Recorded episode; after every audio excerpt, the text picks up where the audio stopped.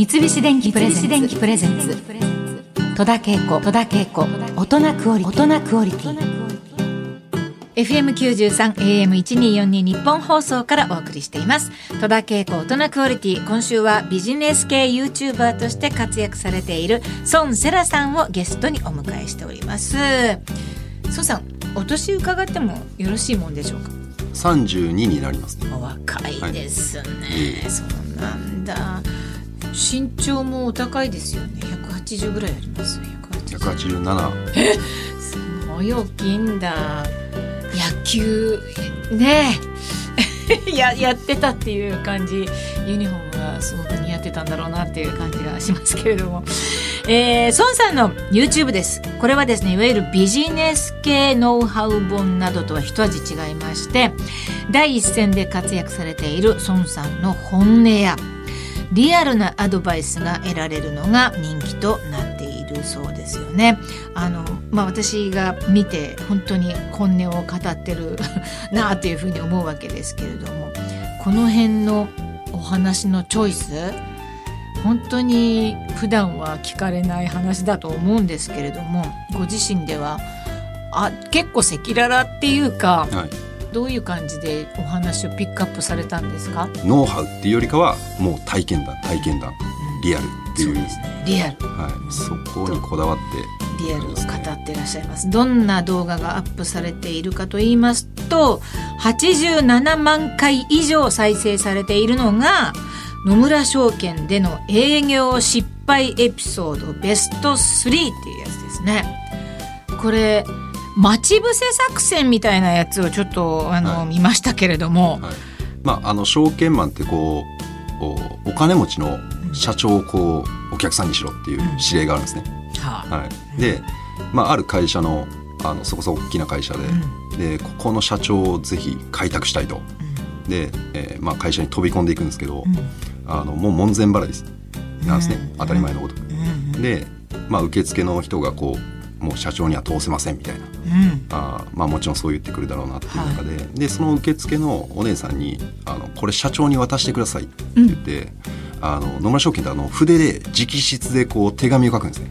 ほう。「社長様へ」みたいな。ええ「野村証券の何々と申します、うん。僕と会ってください」みたいな。へでそれをこう受付のお姉さんにうん。渡して、ん。こう社長に渡してください、でこれを多分50通ぐらいやったと思うんですけど、かすごい。はい。でまあそんなに50回もその受付のお姉さんと会ってくると、まあ、受付のお姉さんとは仲良くなるんです。ですね、はい。はい。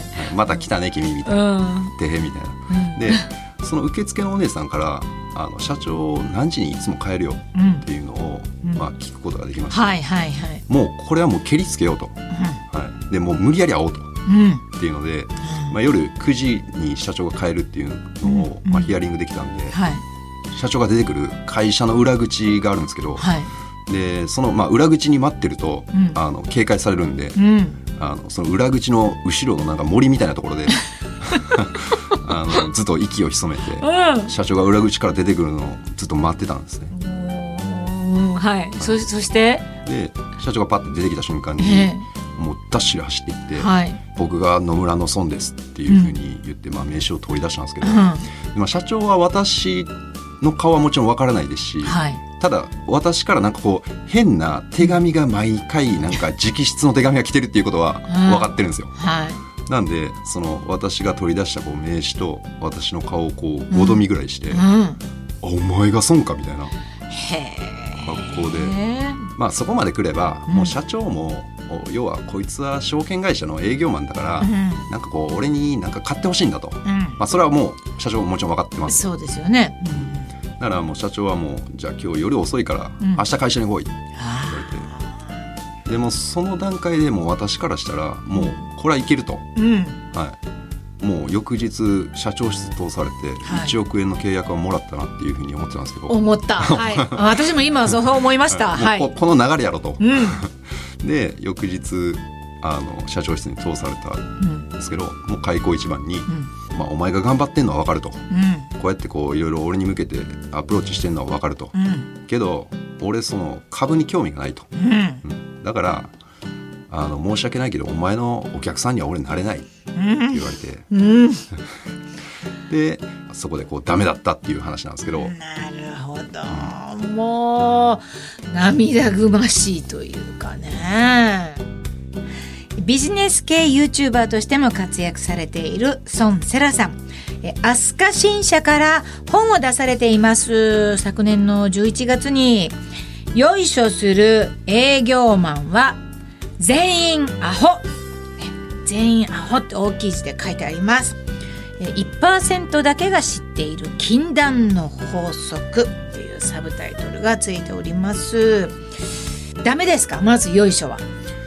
まあ相手によると思うんですけど、うん。ただまあある程度こう例えば経営者だとか、はい。ある程度こうビジネスをやってる人に対して、まあこう変にこう下手に出るというか、ん。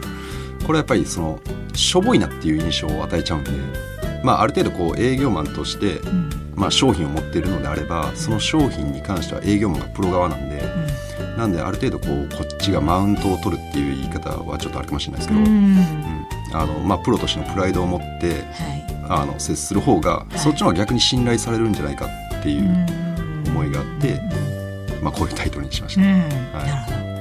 えーそしてあのできる営業マンというのはいきなり雑談から入らないということなんですけど。これも、まあ、相手によるんですけど、はいうん。まあ、最初からこう雑談できる聞いてくれる優しい人であれば、うん。雑談からいけると思うんですけど、けど中には、うん。その初めて会った営業マンと、うん。お前とこう世間話する気はないみたいなうん「はよ結論言え」みたいな、うん。あのこういうやっぱ厳しいあの人もいるんで、うん。なんでもういきなり本題から入って、うん。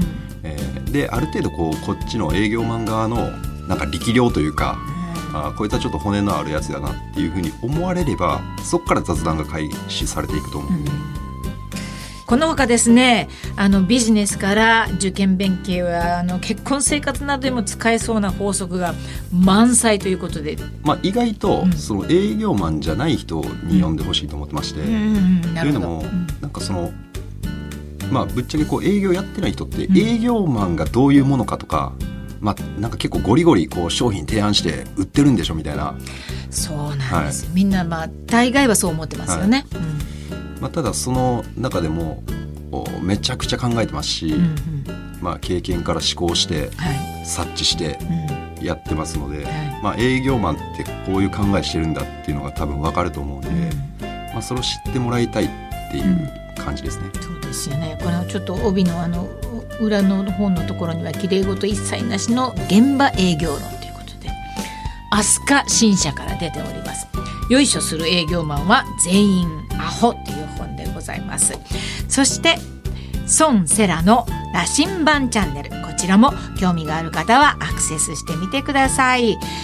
体気をつけてこれからも YouTuber としてもお仕事の方も本業も頑張っていただいて。はい。いろいろ楽しいお話ありがとうございました。戸田恵子大人クオリティ。今日のゲストは孫セラさんでした。ありがとうございました。ありがとうございました。三菱電機プレゼンツ。電機プレゼンツ戸田恵子戸田恵子大人クオリティ。大人クオリティ。